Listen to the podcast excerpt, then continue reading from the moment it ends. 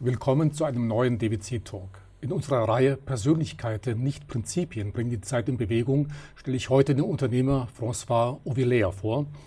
Herzlich willkommen. Bonjour, Monsieur. Bonjour, Monsieur Blücher. Ich hatte mir überlegt zu Beginn, ähm, in welcher Sprache Sie eigentlich anspreche, denn Sie sind ein Prototyp eines europäischen Unternehmers, ein Unternehmen aus Leidenschaft. Sie sprechen fünf Sprachen fließend, wenn ich das recht in Erinnerung das stimmt, ja. habe. Habe, sind in Frankreich geboren, aufgewachsen, leben seit vielen Jahren in Deutschland, aber sind im Grunde in ganz Europa unterwegs. Beruflich von Ausbildung Diplomingenieur, aber immer schon mehr oder weniger selbstständiger Unternehmer gewesen.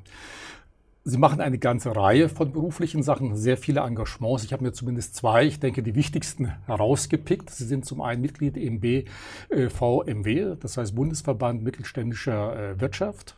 Da sind Sie nicht nur Mitglied, sondern auch sehr engagiert. Das heißt, Sie leiten den, die Region Bodensee. Ja, das stimmt. Das ja. Und sind auch Sprecher in der German Speaker Association. Das heißt, Sie halten auch viele Vorträge vor Unternehmern. Genau, da bin ich Mitglied, stimmt. Da ich Sie als Europäer vorgestellt habe und gerade Europa ja wieder ein wichtiges Thema gerade ist oder der Heimatgedanken. Ich weiß nicht, ob Sie das Zitat kennen von Thomas Jefferson. Er war einer der Gründerväter der USA, dritter Präsident. Der hat mal gesagt, jeder Mensch von Kultur hat zwei Vaterländer, das Seine und Frankreich. Gut, deshalb Frankreich, weil damals England und äh, Frankreich waren ja die Kolonialmächte. Mhm. Würde man das auf Europa ummünzen, könnte man sagen, jeder Mensch von Kultur hat zwei Vaterländer, das Seine und Europa. Wäre das nicht mal eine Aussage oder eine Art Agenda für den Euro europäischen Gedanken, wo sich im Grunde alle Menschen wiederfinden könnten? Doch, das würde warm um das Herz machen. Ja, das ja. würde bedeuten, dass die Völker in Europa sich verständigen mögen und zusammenhalten. Ja. Erstmal vielen Dank, Herr Blüchel, für die Möglichkeit dieses Interviews, dass Sie überlegt haben, in welcher Sprache Sie mich ansprechen. Ehrt Sie sehr und reflektiert Ihre feine sehr angenehme Persönlichkeit. Vielen Dank für die Vorgespräche. Äh, es ist mir eine Freude hier und eine große Ehre, dass ich mit Ihnen dieses Interview äh, machen kann. Ja. Äh, wenn ich dieses Zitat, das ich nicht kannte, höre, ist natürlich mein Herz als Franzose ja. sehr erfreut. Es ist aber, glaube ich, so, dass äh, Europa doch inzwischen eine gewisse äh, Seele bekommen hat. Mhm. Ja? Und für mich mit einer Frau, die Italienerin ist, eine Mama, die in Frankreich wohnt. Äh, wir haben geheiratet in der Schweiz, wobei das natürlich ein Stückchen von Europa speziell, aber trotzdem. Äh, und ich lebe äh, in Deutschland, ich würde sagen, ich lebe sehr glücklich in Deutschland. Ja. Ich kann Ihnen sagen, also die Tatsache, dass ich Franzose bin, war er in manchen Ecken sogar förderlich, ja, weil ja. man verzeiht ihnen mal auch einen Fehler. Ja. Und äh, nein, also wir haben hier beide in zwei verschiedenen Branchen mhm. guten Lauf gemacht. Ich bin seit circa zehn Jahren äh, selbstständig, war vorher mhm. lang in der Automobilindustrie, damit durch die Sprachen und das war eigentlich ein USP. Ja. Mein erstes Studium, Diplom-Ingenieur Maschinenbau, Herr Blüchel pro Jahr tausende Ingenieure auf dem Markt. Ich habe gedacht, was hat Ovile als USB? Mhm.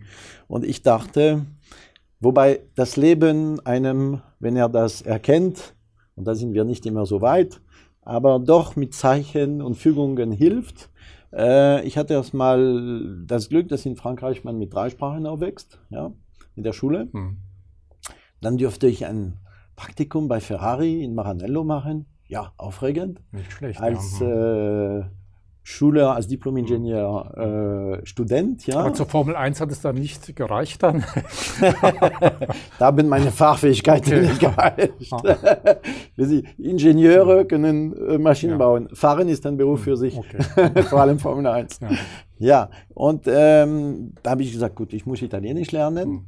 Und dann war ich fertig studiert und merkte, oh, meine Kommilitonen, die deutsche Bücher haben, sind im Bereich Mechanik, Elektronik, Chemie, Metallurgie begeistert über die Bücher und die haben auch bessere mhm. Noten. Und dann haben gesagt, ich brauche Deutsch mhm. und dann haben wir überlegt, ja, das wäre da eine Karte eigentlich, ein USP.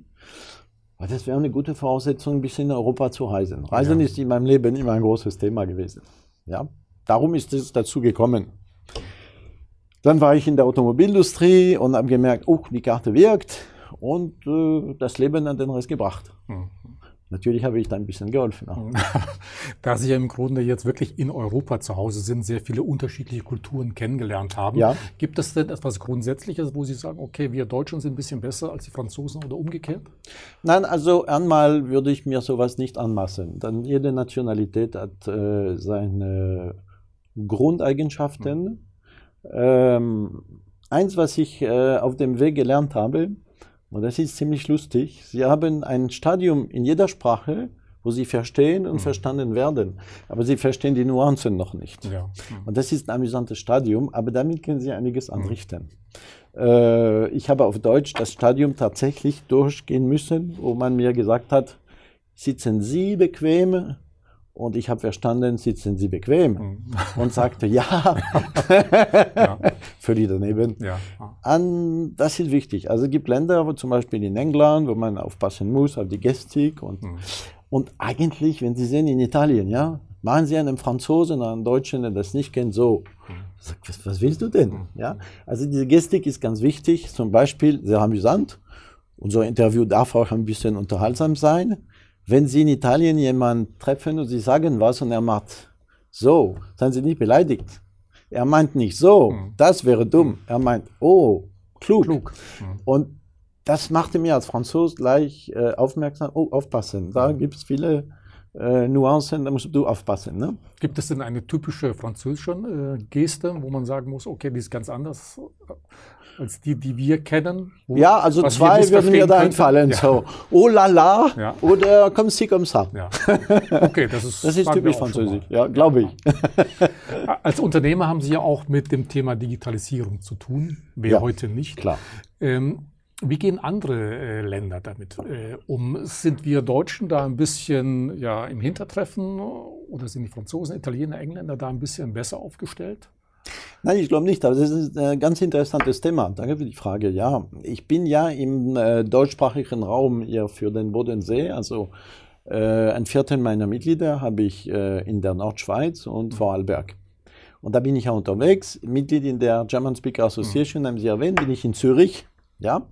Und ähm, ich kann Ihnen sagen, ich war, äh, wir haben jetzt am 25. Mai diesen Termin, Datenschutzverordnung, genau. ja. Also das beschäftigt viele.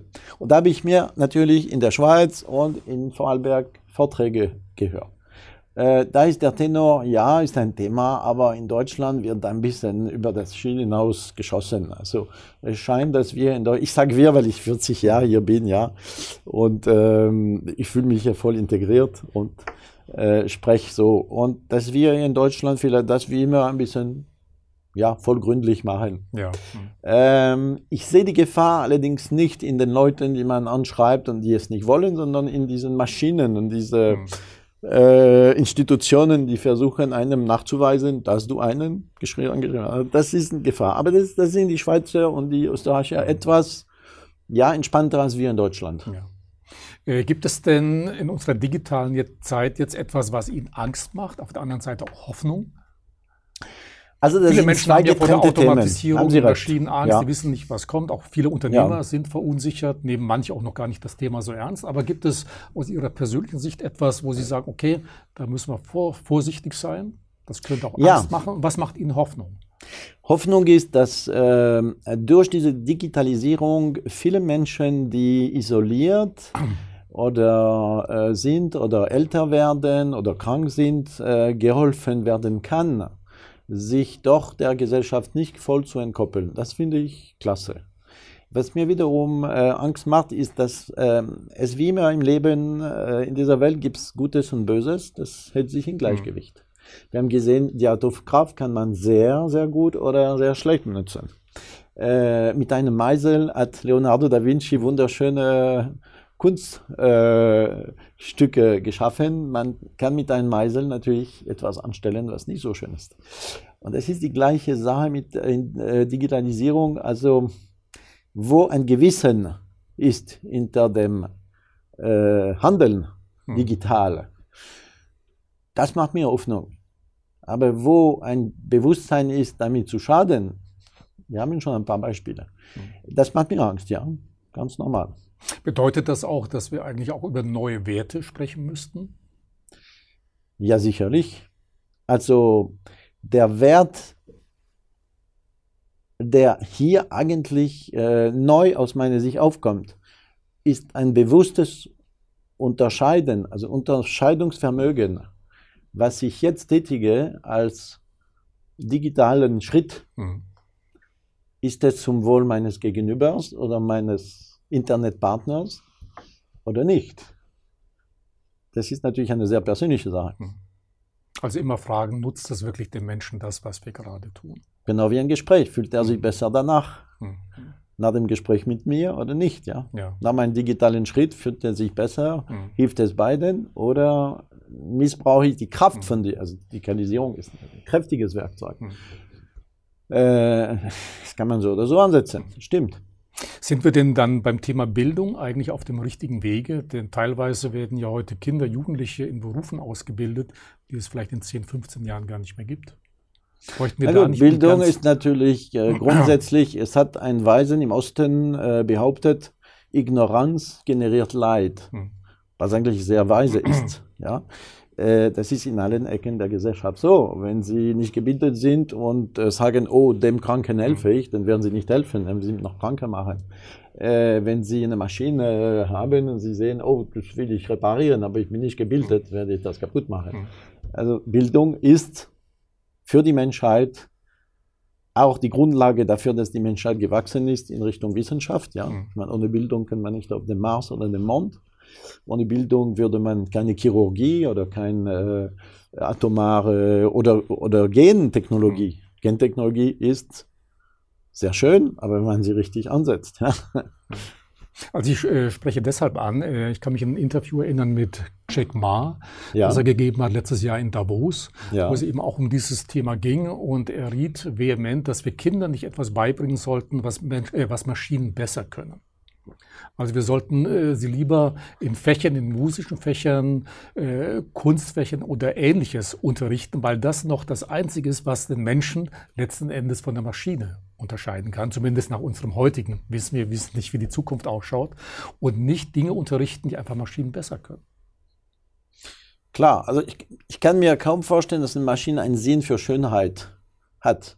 Weil der Sinn für Schönheit, dass es musikalisch, mhm äh, farblich, äh, Literar, äh, von der Literatur, also, also Schönheit ist ein sehr persönliches, aber das ist das Begriff, ein sehr persönlicher Begriff, das ist äh, wirklich, was der Mensch ausmacht, dass er sich für die Schönheit eines Sonnenuntergangs, ein Bild von Picasso oder von einem anderen Maler begeistern kann. Ich glaube nicht, dass eine Maschine da ein Gefühl entwickeln kann. Mhm. Das ist, was mir Angst macht wiederum. Äh, wenn man über Artificial Intelligence also das sind die Maschinen hier, wenn Sie Filme wie äh, Terminator oder so, mhm. ja, wobei wo Rauch ist, ist immer ein bisschen Feuer. Mhm. Ne? Äh, das macht mir Angst. Das, das, das wäre mir nicht so recht, wenn das passieren würde. Das ist der Unterschied zwischen Mensch und Maschine, ja. ganz klar. Ja weil Sie gerade künstliche Intelligenz erwähnt haben. Ähm, als ich ein bisschen über Sie recherchierte, habe ich auch gelesen, Ihre Interessen sind eigentlich genau auch in diesem Bereich. Also Sie interessieren sich für künstliche Intelligenz, Augmented Reality. Da ist ja ein schönes Beispiel, dieses Pokémon Go, haben Sie das mal gespielt? Ist ja ein Beispiel für diese Beispiel, erweiterte ja. Realität. Aber was ich erstaunenswert fand, gut, Sie sind auf der einen Seite Diplom-Ingenieur, aber Sie haben ein großes Fable für die Quantenphysik. Ja, sehr. Woher kommt das? Also, wenn Sie Manager in der Wirtschaft sind ähm, und Sie nehmen Ihren Job ernst, dann haben Sie eine gewisse Verantwortung für die Kollegen, für die Familien, die in dem Betrieb arbeiten. Wenn Sie diese Verantwortung wahrnehmen, dann versuchen Sie das Beste zu geben. Und es gibt einen Punkt in meinem Leben, wo ich feststellte, ich muss eine äh, Stressmanagement-Strategie ja, äh, lernen. Und da habe ich Techniken, also ich achte Leute, die in der Religion zum Beispiel ihre Entwicklung suchen, Stabilität. Ich wollte eine Technik und habe diese Technik gelernt. Das funktioniert sehr gut, weil diese Technik bringt so Transzendenz. Ja. Transzendenz ist wissenschaftlich definiert als Kontakt zwischen dem Unterbewusstsein und das Quantenfeld. Das kann man bestreiten, das kann man nicht bestreiten. Wenn man das erfahren ist, eine Erfahrung, merkt man, oh, es wird gut. So, das entwickelt natürlich eine gewisse Sensibilität, Interesse und Verständnis mhm. für Bücher von Autoren wie Lisa Randall zum Beispiel, ja, Stephen Hawkins. die doch sehr gut äh, uns beibringen, Moment mal, es gibt ein Kollektivbewusstsein, eine Schwarmintelligenz, ein äh, äh, morphisches Feld, also gut, Rupert Sheldrake. Sheldrake, ja. Denken an die Grenzen des Undenkbaren, fantastisches Buch. Ich habe nur 30 Prozent verstanden. Ja. das ist ja ein brillantes ja. Gehirn. Aber okay, äh, keine falschen Rückschlüsse ziehen. Ja? ähm, die zeigen uns, okay, da gibt es ein äh, Feld, wo die Intelligenz, Darwin hat das als die Evolutions, das Evolutionsfeld auch angelegt, wo äh, einiges passiert, die Naturgesetze sind da und so, ja, sind alles Begriffe, die natürlich für rein Akademiker oder äh, vielleicht Ratio-Menschen ein bisschen befremdend oder erschreckend oder amüsant ist. Ist egal. Ich habe an irgendeinem Punkt meines Lebens verstanden, äh, wenn du die großen Meister im Osten siehst, äh, verstehst du, die Welt kann man nicht nur mit Ratio, das reicht nicht, ja, äh, begreifen, weil wir Menschen eine begrenzte Wahrnehmung der verschiedenen Dimensionen haben. Sie und ich kennen drei hier, wir stößen uns an den Tisch, ouch. So, die Zeit kommt dazu, hm, ja, ob wir sie richtig verstehen, sei hingestellt. Aber jetzt haben wir natürlich mit Augmented Realität eine interessante Sache. Ne? Stecken Sie eine Kamera auf einen Laptop, haben Sie diese Software und dann plötzlich erscheinen Ihnen so Zielscheiben oder Männchen. Äh, ich kenne in der Universität St. Gallen einen sehr brillanten Student, der aus meiner Sicht auch eine sehr interessante Karriere machen wird. Man wird von ihm sicherlich sprechen. Und er hat mir gezeigt, was er, er hat das Hackathon äh, gewonnen letztes Jahr. Dekodierung von Mails, die ankommen durch ein Hologlas. Und da sehen Sie durch Ihr Handy hier Zahlen und Buchstaben. Ja. Meine Frage ist, welche Dimension ist das? Hm. Ja, weil die drei sind da, ja, die Zeit läuft und was ist das? Also das sind Sachen, die mich sehr interessieren und äh, das bedeutet auch, dass äh, das wird ein der Bedauern haben, wenn ich mich von diesem Planeten irgendwann verabschieden muss. Natürlich meine Lieben, meine Freunde und das schöne Leben, also schön, es gab auch Krisen und so, aber das interessante Leben. Aber es wird mir stinken, dass ich verpasse, wie sich das alles entwickelt. Also das ist spannend, wenn Sie was die in den 20 Jahren, die kommen, passieren wird. Das fasziniert mich, ja. Also da würde ich es gern so mit, so viel wie möglich mitnehmen, ja. Das würde mich interessieren. Gut, ja. die Chancen stehen ja nicht schlecht. Also gerade auch im Gesundheitsbereich, Medizin wird ja an ganz tollen ja. Zukunftsprojekten gearbeitet, sicher, ja. Sicher. Und wenn Sie Wissenschaftlern folgen wie dem Harari äh, aus Israel, Homo Deus mit seinem Buch, ja, also die nächste Stufe der Evolution, ist ja. im Grunde der gottähnliche Mensch. Äh, Krankheit, Kriege und vieles anderes sind überwunden. Mhm. Das ist doch, ist das wünschenswert aus Ihrer Sicht? Ich glaube, solange der Mensch nicht leidet und gesund ist, kann man ihm nur ein so langes Leben wie möglich wünschen, weil er kann sich dabei weiterbilden. Also wenn Sie sehen, ich bin bald 63, ich habe einen Haufen Sachen, die ich noch lernen möchte. Das fasziniert mich, ich möchte, ich mache. Was möchten Sie noch lernen? ach, äh, im Grunde genommen besser mit meinen Mitmenschen mhm. umzugehen. Und äh, die Naturgesetze, die Natur und diese äh, schöne Planet, wo wir sind, besser zu verstehen. Das möchte ich lernen. Das ist für mich wesentlich. Ja? Die Tools dazu, was ich beruflich brauche, ist schön, aber mich interessiert das ein bisschen äh, humanistisch gesehen. Ja? Okay, äh, wir haben alle eine begrenzte Zeit hier. Wir kaufen ja die Reisekarte, ein Reiseticket hin und zurück, ne? Wenn wir hierher kommen. Gut, wir wissen nicht, ob es weitergeht oder wohin die Reise ja. geht, wenn es weitergeht. Aber es gibt tatsächlich Leute, die im hohen Alter sehr gesund sind. Mhm. Und es ist toll. Also das kann man nur wünschen. Mhm. Gut, wobei ich denke, auch da ist der Kopf, die Einstellung entscheidend. Ja nicht alle Menschen, die gesund leben, werden ja wirklich alt und viele das Menschen, stimmt. die krank leben. Ja. Unser verstorbener Bundeskanzler Helmut Schmidt war ja ein Paradebeispiel dafür, ja. bis ins hohe Alter gequält wie ein Schlot. Ja. Und weit über 90 Jahre alt äh, geworden. Mhm. Äh, wenn ich ähm, Gäste einlade zu dem Talk Persönlichkeit, nicht Prinzipien, bringt die Zeit in Bewegung, ja. gibt es immer auch ein paar sehr persönliche Fragen, um ein bisschen mehr über den Menschen äh, zu erfahren, Herr Ovillea. Und zwar folgendes. Äh, folgende fünf Fragen würde ich gerne stellen. Wen halten Sie für den heute wichtigsten lebenden Menschen? Können auch mehrere sein.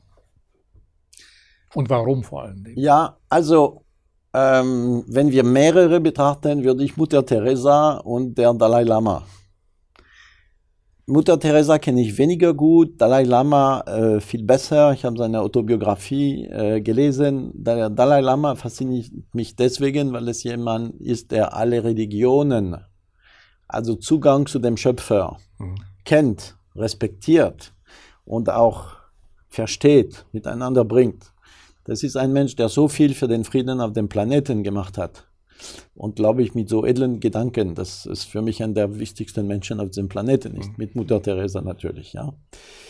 Ähm, ja, Eindeutig. Was halten Sie von Menschen, die sich selber besonders wichtig nehmen oder Sie sagen, sind die größten? Ich frage das deshalb, weil mir da eine schöne Anekdote von Salvador Dali einfällt. Also ihm wird nachgesagt, ja, dass er mal gesagt haben soll, ja, jeden Morgen beim Aufwachen erlebe ich die erlesene Wonne, Salvador Dali zu sein. Und ich oh. frage mich hingerissen, was er heute wohl wieder Tolles vollbringen mag. Das sind doch auch Persönlichkeiten, wo man sagen kann, Respekt, aber natürlich sehr eigen, was Besonderes. Also, wenn man sich morgens rasieren will, in den Spiegel gucken will und äh, sich kennen will, ja, ist ein gesunden Ehrgeiz schon okay, ja, dass man sich selbst respektiert mhm. und sagt, okay, ich habe das gemacht. Aber indem man sich so wichtig nimmt, äh, schreitet man zurück, mhm. weil man findet immer, immer einen, der intelligenter, gebildeter und entwickelter. Gut, aber ich glaube, solchen Menschen sieht man das eher nach ja. Äh, wenn solche Aussagen getroffen werden. Also die großen Seelen auf diesem Planeten, mhm. ich glaube, die sind wirklich sehr mhm. bescheiden. Das ist wichtig, mhm. glaube ich. Kommen wir mal zu unserer Frage 2. Es gibt so eine Lebensliste für Weltreisen. Es gibt auch ein Buch dazu, 1000 Places to see before you die. Also äh, oh ja. die 1000 Plätze oder Orte, die man gesehen haben sollte, bevor man stirbt. Was sind Ihre drei, vielleicht drei Lieblingsorte oder Lieblingsplätze? Ja, das ist eine schöne Frage. Ja, also leider werde ich tausend Ziele in diesem Leben Sie sollen auch nur drei nennen, ja? ja? Das, was Ihre Lieblingsplätze sind oder waren? Also wir sind äh, am Bodensee gestartet. Wir waren ganz jung mit meiner Frau hier. Das war 78, ja, das ist schon 40 Jahre her. Äh, und wir sind nach 25 Jahren beruflichen Lauf wieder am Bodensee. Ja, das ist für mich eine ganz mhm. wichtige Region ich mag den, die Weitsicht, ich mag die Menschen darum herum, die haben gewisse Kommunikationsfähigkeiten, die auch dieses Fleck als sehr erfolgreich wirtschaftlich macht, weil die Kommunikation so offen mhm. ist. Und da gibt es äh, Plätze wie zum Beispiel in Überlingen, wenn Sie auf den Berg gehen, Sie sehen den ganzen See, Sie sehen die Länder, Sie sehen Österreich, Schweiz, Deutschland, den Gnadensee. Äh, das erfüllt mich mit äh, ja, Kraft und, mhm. und äh, Freude. Platz 1. Ja. Platz 2 ist aus meiner Ju Jugend, war ich viel unterwegs in den Alpen, viel Ski gefahren, äh, in den Bergen gewesen. Und da gibt es einen Platz, das wirklich schön ist, das ist in Tignes, in der Nähe von Val d'Isère, da gibt es einen schönen hohen See. Und da sehen Sie die Gletscher und die hohen Berge. Das ist also ein Farbspiel, ein Kontrast, also das erfüllt sie auch mit, mit Kraft, ja? ja. Das ist der zweite schöne Platz für mich. Und äh, dann gibt es für mich wirklich einen Platz, wo ich der Meinung bin, da kann man auch die Schönheit der Natur erleben und sich mit Kraft füllen, ist am Atlantik, Richtung Westen natürlich, mhm. den Sonnenuntergang. Erstmal erleben Sie das Atem der Planeten des Planeten, pardon. Ja. Ja? Die Wellen hin und her, einatmen, ausatmen. Und dann sehen Sie diese enorme Sonne, die verschwindet. Und dann gibt es was Interessantes, das heißt Le Rayon Vert. Das ist der Augenblick, nachdem die Sonne verschwunden ist, ja. leuchtet es grün mhm. auf. Und das ist ein ganz besonderes, mhm. so, eine ganz besondere Nuance. Ja. Und das zu erleben, das ist immer boah, kräftig. Ja. Es gibt natürlich viele andere, ich meine, Niagara-Fälle und was weiß ich. Ja. Ich hätte jetzt eher vermutet, Sie sagen vielleicht ein Ziel in der Südsee, äh, was auch immer, aber Sie sind ja ah. doch in Europa geblieben, ja, mehr oder ja. weniger. Nein, nein, nein, nein. Also in jungen Jahren waren wir in Nein, USA mit Ihren Traumplätzen ja, jetzt. Äh, wir haben alles in Europa, was mhm. äh, wir brauchen, um glücklich zu sein. Ja. Ah. Ähm, ich weiß über Sie, Sie lesen auch sehr viel. sind ein großer Buch, Bücherliebhaber. Welches Buch oder welche Bücher sollte man denn unbedingt gelesen haben? Sie selber haben auch schon eins geschrieben oder sind Sie schon nein, unter die Buchautoren nein, gegangen? Nein, nein, nicht. Äh, hm ich glaube, dafür bin ich ein zu unruhiges Kind und hyperaktiv. Und wenn ich dafür meine Mitglieder und meine Geschäfte unterwegs bin, mhm. bleibt mir wenig Zeit. Darum greife ich gerne zurück auf Hörbücher inzwischen, ja. Wobei das einem beim Fahren mhm. nicht ablenken darf, ja, ich sagen, ganz offiziell in die Kamera. Ja, ähm, also grundsätzlich, was, äh, ich habe den Dalai Lama erwähnt. Ich glaube, es gibt ein paar Autoren, die meine Jugend geprägt haben und mich auf die Suche nach dem Sinn des Lebens, das Kräftigere mhm. über das Ratio hinaus, wie zum Beispiel Paramahansa Yogananda, mhm. Autobiografie eines Yogi. Das ist ein Buch, das ein Leben verändern kann. Dann gibt es Autoren wie Prentice Mulford zum Beispiel, ein Philosoph, mhm der, wo Sie den Eindruck haben, äh, ja, der hat vor 100 Jahren geschrieben, mhm. er, er hat es heute geschrieben. Oder interessante Autoren wie, äh, äh, also Personen, die als Heiler unterwegs sind und so. Also, äh, das hat mich natürlich beeindruckt in jungen Jahren. Es ist natürlich so, dass wir einen Haufen interessante äh, Autoren haben, wie Mark Engberg oder Frank Schätzing. Mhm oder natürlich äh, Gerald Höran, ja, die uns äh, zeigen, äh, wo geht's hin mit der Welt. Ich habe das Buch Zero in der Hand bekommen, mhm. äh, aber ich da vier, fünf Seiten, ich konnte das nicht loslegen. Ich habe gesagt, Mann, das ist jetzt heute. Mhm. Oder Blackout. Wenn Sie eine Solaranlage haben, brauchen Sie einen intelligenten Stromzähler. Ja. Das hat, er hat es aber das von fünf, sechs, sieben Jahren, wo das nicht mal bekannt mhm. war, mhm. geschrieben. Jetzt schreibt er in Epilog, er musste zwei, dreimal das revidieren, mhm. somit er das Buch nicht zu den, den Kriminellen hier äh, das lehrt. Das sind natürlich alles Bücher, die mich sehr äh, mhm. faszinieren im Moment, weil die zeigen, wo geht es hin. Ne? Helix und äh, auch zum Beispiel, schauen Sie, ein Buch wie Der Schwarm hat genügt, ob genügt, um bisher hat man von Quantenfeld, morphisches Feld, morphogenetisches Feld, äh, Kollektivbewusstsein, vereinheitliches Feld. Das sind alle Begriffe für das eine Feld, wo man ähm, vorher erwähnt hat. Ja? Jetzt heißt es die Schwarmintelligenz. Ein Buch hat gereicht mhm. und das äh, stark. Äh, das Buch Limit, ja, äh, oder lautlos das ist so mhm. stark. Das fasziniert mich. Also das fasziniert mich. Also da, da bin ich wirklich, mhm. das fesselt mich, ja. Mhm. Und äh, das zeigt mir ein bisschen, wo geht es, wo geht die Reise hin, ja. Sie, Schätzing hat vor Fracking schon vor zehn Jahren gewarnt. Jetzt lesen Sie überall, was passiert. Ja. Ich meine, wenn wir die Kontinenten die Basis wegnehmen, sagt das im Magma, zusammen, ja. boah. Wobei es da immer noch Streit gibt äh, unter den Wissenschaftlern, ob das jetzt nun tatsächlich passiert ja. oder nicht. Also immer noch ja. ein spannendes Thema. Ja. Klar. Aber ich bin an sich ganz froh, dass Sie kein Buchautor sind, denn das erinnert mich immer wieder bei der Frage, welche Bücher empfehlen Sie an die Geschichte mit Oscar Wilde? Äh, ich weiß nicht, sagt Doch, das natürlich, ja. klar. Er wurde nämlich mal von der. London Times gefragt, er möchte doch eine Liste der 100 wichtigsten Bücher äh, notieren oder so eine Liste der 100 wichtigsten Bücher äh, aufstellen. Wissen Sie, was er geantwortet hat? Er schrieb dann zurück an die Redaktion, meine Damen und Herren, es ist mir leider unmöglich, eine Liste der 100 besten Bücher aufzuschreiben, da ich erst fünf geschrieben habe. Also auch so einer, der in die Kategorie eher Salvador Dali. Dafür äh, 95, ja. ja. genau. Aber vielleicht sollte man anfangen mit dem Bücherschreiben dann. Okay, äh, danke das, für die Anregung. Ähm, da Sie sich ja mit Zukunftsthemen beschäftigen, äh, ja. der Traum von Utopia. Gibt es so etwas? Wünschen Sie sich eine wirklich eine ganz harmonische Welt im Sinne vielleicht von Thomas Morus, wo viele Menschen gleich sind, wo es keine Not mehr gibt. Es gibt zwar immer noch die Obrigkeit, eine Regierung, aber wo es keinen Streit gibt, keine Anwälte, alles Friede, Freude, Eierkuchen, sage ich jetzt mal, um es salopp zu sagen. Also, ob das realistisch ist, ist hm. natürlich die Frage, ja. Aber natürlich, wer wünscht sich nicht eine Welt, wo jedem im Sinne des anderen auch so agiert, dass der andere sich besser mhm. fühlt, nachdem er mich begegnet hat. Ja, das versuche ich, äh, wenn ich unterwegs für mein Verband als Mensch, gelingt mir nicht immer. Man muss mhm. auch bescheiden und ehrlich bleiben. Aber so eine Welt würde mich natürlich sehr mhm. äh, als Utopia vorkommen. Ja. Äh, wann die Menschheit so weit ist, weiß ich nicht, wenn ich sehe, was da überall passiert. Wäre es aber nicht gerade heute wichtig, dass die Menschen auch gewisse Zukunftsbilder formulieren? Ja, klar. Denn wenn wirklich wie? die Maschine irgendwann schlauer sein sollte, ist es doch heute schon wichtig, entsprechende Weichen zu stellen und dass mehr, die Mehrheit sagt, okay, wir wollen da oder dorthin und nicht diesen Weg gehen. Gut. In Zukunft, insofern müssten wir doch eigentlich ein bisschen mehr über unsere Zukunft nachdenken oder zumindest über die Vision, die wir uns wünschen.